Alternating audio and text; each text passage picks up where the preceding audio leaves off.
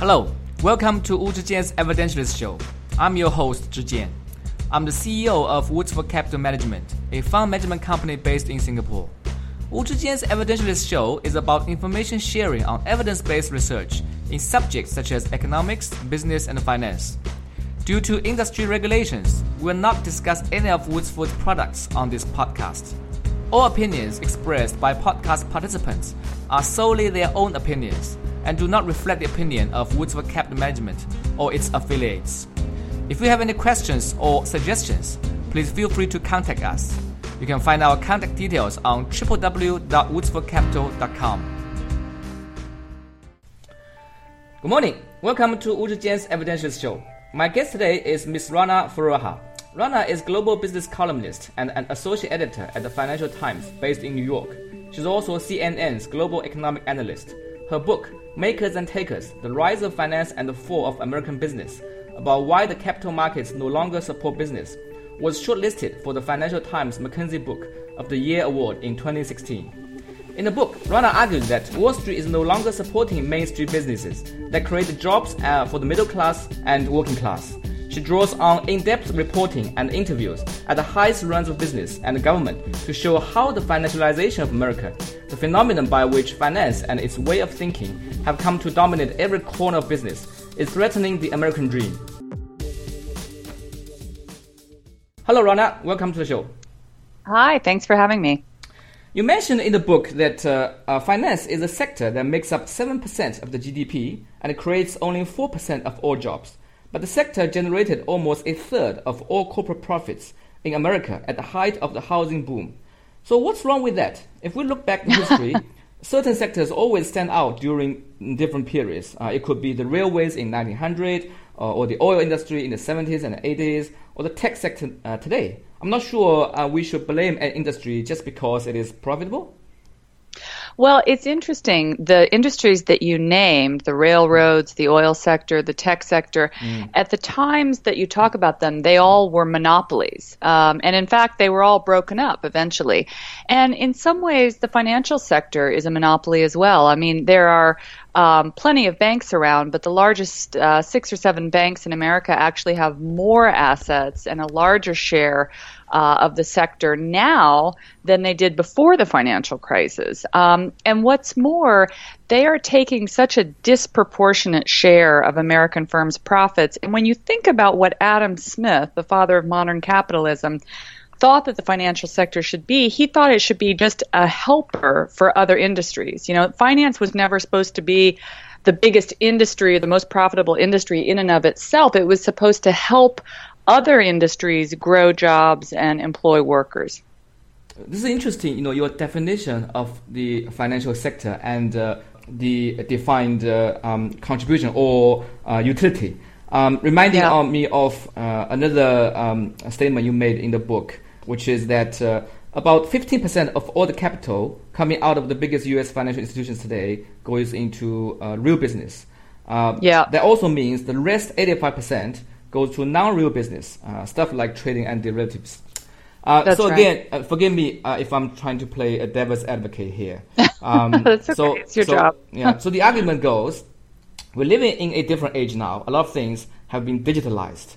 Uh, so to own a piece of company, for example, you don't have to go to the factory and buy a piece of paper. You go to an online trading platform uh, to own its shares via a few clicks. So the growth of volume in digital trading just reflects the technological change uh, and the uh, new norm of the economy. What would be your response?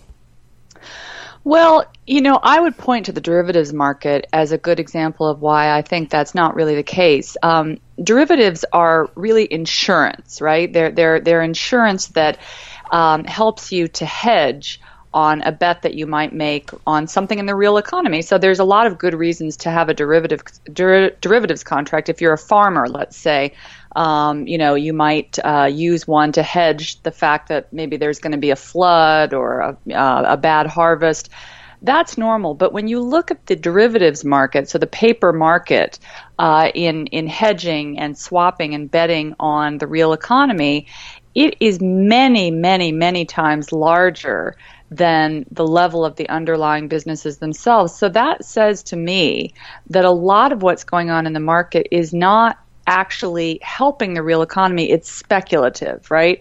And in fact, there's a lot of research that shows that this is true. Um, that the more trading you have, and particularly when you get to the levels that we have in America, uh, you tend to have more financial insecurity, more financial crises. Um, when the sector gets to be as big as it is in America, and in fact, when it gets to be even half the size that it is, there's research uh, from the IMF and the BIS to show that uh, it actually slows growth because you you have resources being pulled away from the real economy and put into the, the more speculative parts of the financial sector and that's sort of like sucking oxygen out of the room. It just it starves the real economy of of wealth, and I think that's one of the reasons you have such great levels of inequality in the U.S. and in many other countries. Let's assume that uh, most people are uh, rational, or maybe um, uh, rational with a, a, limited boundary, and yeah. Uh, uh, prob- I'm sure there are good reasons for them to engage in trading derivatives. Uh, like you said, maybe some of that is for speculation, but in their mind, maybe they don't see it as speculation. Uh, they might mm. think that they are investing or or making a living, trying to make money out of the market. Yeah. Overall, let's say more and more people, um, for you know their self-interest reason, uh, choose to uh, engage in uh, certain activities. Uh, a, I think it's very difficult to um, stop them because I'm not sure how you um, regulate this uh, kind of freedom, and uh, mm. which makes it uh, uh, difficult to regulate speculation because in the first place it's not that easy to tell whether it's speculation. Absolutely, that's true. That's um, true. And, and, then secondly, if you try to make the case that uh, because more people engage in speculation, uh, therefore um, the real economy, such as building houses, building bridges, providing healthcare, suffers. is there any sort of concrete evidence to uh, draw or um, from credible source um, because you know it, it might be uh, intuitively appealing but uh, uh wouldn't it sure. be more convincing if you can provide more um, uh, facts uh, to support it well there are quite a lot of facts in the book actually um, mm. it's very difficult to draw a direct causal line mm. um, when you're talking about financialization because there are so many things that are happening in the markets themselves. I mean, globalization, technology, financialization, they're all part of the same picture that's been happening for the last 40 years. But I would point to a, a few different examples um, in my book of some very strong uh, corollaries between the rise of finance and the fall of business. If you look at when the financial sector began growing in the 1980s, and all these statistics are in my book, as the financial sector got larger, you began to see a fall off in spending within companies on things like research and development, worker training, new factories, things like that, productive capital expenditure, and more money being put into things like, for example, share buybacks. Uh, so share buybacks, as you you probably know, are when companies go and buy up their shares on the open market, and Wall Street likes that because it always jacks up the price of the stock. Mm. Um, in America, most executives are paid around 50, 60, even 80 percent of their pay in stock. So they have a lot of incentives to be very short term in their thinking. And so the way in which companies are run starts to be driven by Wall Street rather than what's actually happening on Main Street and what might be good for the business. So that's one example. Uh, another example would be as as banks have gotten out of the business of lending uh, and more into the business of trading, there's been a real fall off uh, in the amount of small businesses, uh, in the um, number of startups in America. A lot of companies don't even want to IPO because there's so much pressure once you are public to serve Wall Street. Um, innovation tends to fall off after companies go public. So there's a lot of evidence in, in many different ways that the rise of Wall Street really has not been good for Main Street, which is, frankly, in, in America, the line that we've been sold for the last 40 years. What's good for Wall Street is good for Main Street. But I, I think my book shows that that's not really the case. Uh, interestingly, you mentioned this example of uh, buyback. You alluded to the idea that uh, buyback is a form of market manipulation. The idea comes a little novel um, to people from the financial industry because, uh, you know, from a financial perspective, buyback is uh, exactly the same as paying dividends to the shareholders uh, with a higher tax efficiency because um, you need to pay tax on dividend. So, can you mm. um, elaborate a bit on this point? why you know, buyback sure. seems a, a bad idea. Well, I would start by saying that before 1982, buybacks actually were illegal. They were officially considered to be market manipulation. So it's not like it's, you know, that's never been the case before. For mm. for most of history, uh, you know, financial history in the U.S., it's been considered a no-no. After 1982, uh, under the Reagan era, it was allowed. Um, but there were some changes, interestingly, under uh, the Bill Clinton administration, in which executives were allowed to um, write off a greater percentage of their um, pay, and companies were allowed to write that off as an expenditure if it was booked in stock rather than paid out in cash. And so once that change happened um, from the 1990s onwards, you began to see executive pay being awarded mainly in stock options, and that creates tremendous short term incentives um, for executives to basically do whatever is good for the quarter. So you would think that paying in shares would actually help to align the incentives of the company and the executives, but actually there's a lot of interesting research showing that it has just the opposite effect. And in fact, in my Financial Times column uh, from this past Monday, I look at some studies showing um, that share buybacks have actually had a really negative effect uh, on corporate performance and investment into productive assets. If we look at you know your book, yeah, um, I mean, uh, I hope you don't mind uh, me saying that it, it, seems that you picture the Wall Street, the financial sector, as the bad guy, the villain, right? um, but uh, we have to be fair to both sides. There are a lot of good things that uh, banks uh, offer. For example, yeah, consumer uh, credits and uh, mortgage. If the banks don't offer um, these uh, loans and uh, mortgage to consumers, maybe a lot of people they will never have a chance to own the dream house, uh, the dream car uh, that um, they desire. It goes without saying that the debt financing helps the companies grow and also helps the customers why do you think that uh, uh, it is a bad thing, or, or is there a sort of more neutral uh, judgment on service like that? Well, you're making a good point. You you absolutely do need consumer credit, and certainly people need to be able to borrow money to buy a house. I mean, it would mm. be very very difficult for most people to pay for a house outright in cash. Um, so that's absolutely true, but it's a question of degree. And in America, I would argue uh, that we've gone way too far in the direction of subsidizing the economy with debt. Um, you know, it, it's it's interesting. I mean, before the 2008 crisis, there was actually less debt out there in the world than there is now. And, you know, after the 2008 crisis, the central banks of the world, led by America's Federal Reserve, actually dumped a lot of money into the economy, very low interest rates. That's created an even bigger debt bubble than there was before. So it's not like the behavior actually changed after the financial crisis. Uh, you know, consumers did get their balance sheets somewhat in better order, um, but corporations have more debt than they ever did. Um, if interest rates start going up quickly, that could be a really bad spiral. In fact, that's something that people are quite worried about in the states right now. Is if we have an interest rate hike, what's that going to mean for corporate debt?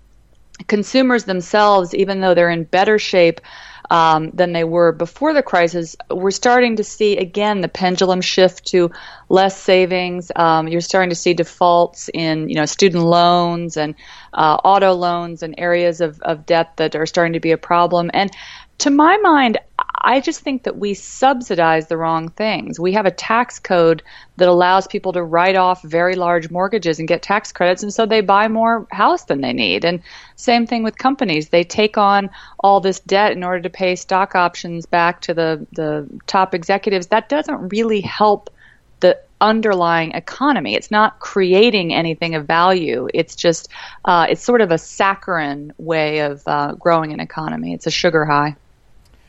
I mean, if we look back uh, the history of last uh, 10 to 15 years, yeah, uh, it seems that, you know, or at least uh, you seem to suggest in your book that a lot of things have gone wrong. The financial sector, the Wall Street has done a lot of bad things before the financial crisis, which led to this bubble in the house, and then uh, uh, eventually um, the bubble burst, caused a huge damage and worldwide crisis. And then a Fed stepped in, they lowered the interest rate, did a few rounds of quantitative easing, again, um, you know, potentially they, that creates another bubble. There's also related issue uh, from the um, executives trying to um, increase their pay uh, compared to uh, the workers in the factory, etc. But is it fair to uh, put all these bad things and the blame to one particular uh, sector, namely Wall Street and financial sector? Because it seems to me that there are also other players uh, here, such as the Federal Reserve, um, mm-hmm. the U.S. government. So, so I'm, I'm just you know trying yeah, to connect no, the these dots are fair. here, right? Yeah, these are fair points. I mean, you know, one of the reasons that the Fed had to put $4 trillion into the mm. economy mm. uh, and central banks globally put $30 trillion in um, was the fact that government was gridlocked. So in America, we had, um, you know, as, as you probably know, we've been having a lot of problems with our politics lately. Mm. Um, it's, uh, you know, Congress is gridlocked. Republicans and Democrats can't agree on anything. Um, the, the, Obama administration uh, wanted to pass a larger fiscal stimulus plan, and there are a lot of people that thought that that would have been a good idea. And, and you know, in fact, that's what China did. Um, but we were not able to pass a larger package, and so the Federal Reserve was really the only um, body that could act on its own to stave off uh, a greater recession or even a depression. And so they did what they could, but all they can do is lower interest rates and print more money. They can't create more demand uh, in the economy in in a real way, the way investing in, say, a big infrastructure program or reforming education, uh, you know, or building out broadband, let's say, broadband uh, technology in, in rural parts of the country, that would actually create real consumer demand. Uh, whereas, really, what we got with the Federal Reserve's program was an asset bubble, uh, which many people are worried now will pop. I think the, the question remains why uh, it has to do with the uh, too large size of the uh, Wall Street and the financial sector just now we were talking about uh, you know the government in gridlock. The Federal well, Reserve government, left. government and uh, Wall Street are very much in sync. you know, I mean, uh, the the the financial sector is regularly the number one or two lobbying power in America. So they pour a tremendous amount of money into Washington, supporting various politicians. Um, trying to get legislation written in a favorable way. I mean, that's one of the reasons that the Dodd Frank legislation that was um, put in place after the financial crisis took so long to do and ended up being so complicated is that the banks themselves lobbied for all kinds of loopholes and, and things that would actually serve them and not necessarily serve the real economy. So I'm not saying that the financial sector itself is the only party to blame, but it's mm. definitely in a dysfunctional dance uh, with with Washington. I mean, that is there. There's no doubt about that. Uh, you mentioned the Dodd Frank, um, which was yep. a legislation uh, reaction from the government to deal with you know what has happened in 2008. Interestingly, uh, it was also mentioned in the book that Dodd Frank was only 50% to 60% written in 2013. Uh, but yep. the act was already passed and signed into uh, federal law in 2010. So how could this happen? Can you uh, explain to our audience uh, a little bit more on this point? So, um, laws can be passed, but then the crafting of those laws t- can take a longer time, and this is because a lot of different parties have to weigh in. Um, so, for example, in the crafting of the Dodd Frank rules, there were all kinds of commissions involved. There were politicians. There were the banks themselves sending lobbyists down to argue for particular ways of crafting the law. All this process takes a really long period of time, and it has to all be agreed upon by Congress at the end of the day. So, um, you know, it, it, it's it's a long process. Um, it uh, involves big money politics and is very contentious, and it typically takes a long time. And uh, as of today, 2017, is it finished or actually it's still uh, well it was in, in it was it was finished but now president trump is trying to unravel it so we don't we, we don't we don't know what's going to happen okay. You mentioned this uh, lobbying power from the uh, financial sector um, to the white house the, the government. And uh, if we look back history yeah since 2008 you know the wall street has been highly criticized by a lot of people uh, like yourself. Uh, we also observe movements such as occupy the wall street uh, mm. But uh, unfortunately, um, nothing concrete seemed to have uh, changed or happened at all. I remember this uh, famous line from President Trump uh, drain the swamp.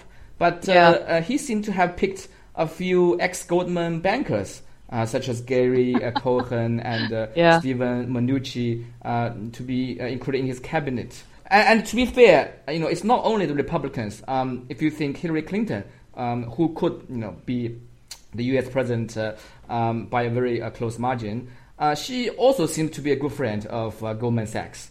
So yeah. why do you think uh, uh, this is the case? Is this a sign that uh, you know there's a fundamental weakness in the American democracy that money controls almost everything? Uh, well, that's a very good question. Um, you know, I think the democratic system itself is robust in many ways, but I think our particular money politics in America, particularly when you compare it to, say, the European system, um, is really uh, pretty out of control. I mean, if you look at, say, the French presidential elections, um, you're not allowed to spend um, overall more than a few million dollars. I've forgotten what the exact number is, but it's a very low amount of money um, to support your candidacy. Whereas in the U.S., you can really spend an unlimited amount of money. You need at least a billion dollars to run. Uh, a presidential candidacy. Although, interestingly, technology may be changing that. I mean, Bernie Sanders, who was one of the populist can- candidates on the left, uh, running in the primaries against Hillary Clinton actually raised a lot of money in small contributions, you know, $25 contributions from individuals. Um, and so there's a possibility that that could actually change the paradigm. But as it stands right now, you either have to raise a billion dollars or you have to be a billionaire, as we've seen with President Trump, to, to be elected, unfortunately.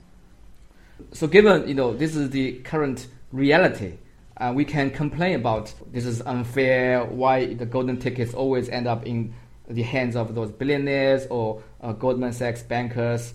But realistically, what do you mm. think that uh, um, we can do? Is there any one or two acts that you think can yeah. realistically be done to make any change?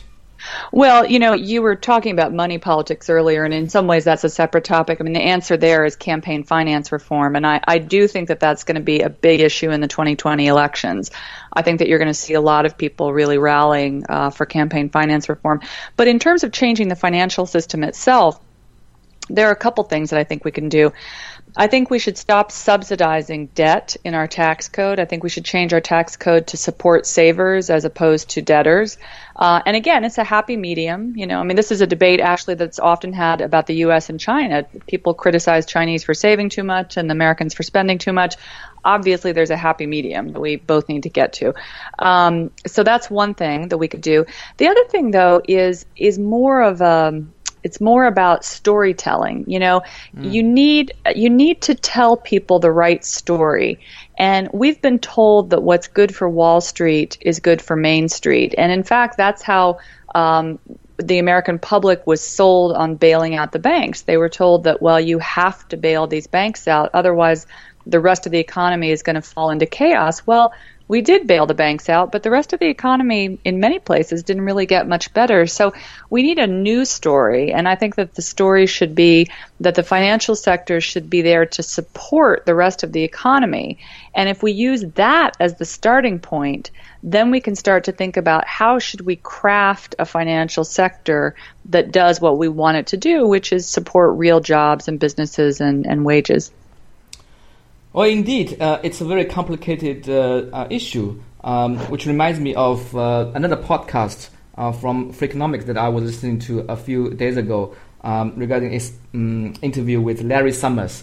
I think he oh, yeah? was appointed the uh, to head this National Economic Advisory Board um, after the financial crisis happened, and obviously he offered a lot of justification and defense of the actions um, of the government at that time, such as bailing out not only the banks but also uh, the car companies, GM, um, mm-hmm. the insurance company AIG, uh, etc. Well, I think you know when you say um, uh, telling the story, the uh, issue that complicates the picture is that there are a lot of people telling the stories, and there are also yes. people from uh, highly respected uh, academic institutions such as you know Mr. Summers, uh, who was the principal of Harvard University, a very uh, highly respected figure. Um, yeah. And then there are also voices uh, telling people that uh, these guys are fake news. You shouldn't believe them. right. So uh, I think you know this is the um, dilemma that uh, um, yeah. citizens face. That uh, uh, you know in this age of information explosion, we receive so many conflicting messages. Okay, and some people tell them uh, us that uh, you should believe me. Uh, this is not right, and uh, other people will tell you exactly opposite.